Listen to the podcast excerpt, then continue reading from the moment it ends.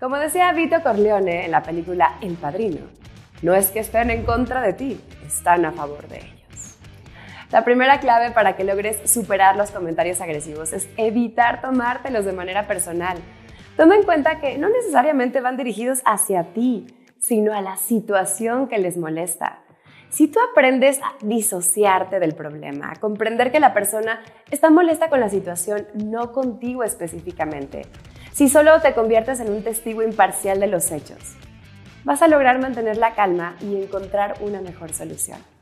Cuando actúas desde la serenidad, eres asertivo y ganas el respeto y la credibilidad de los demás.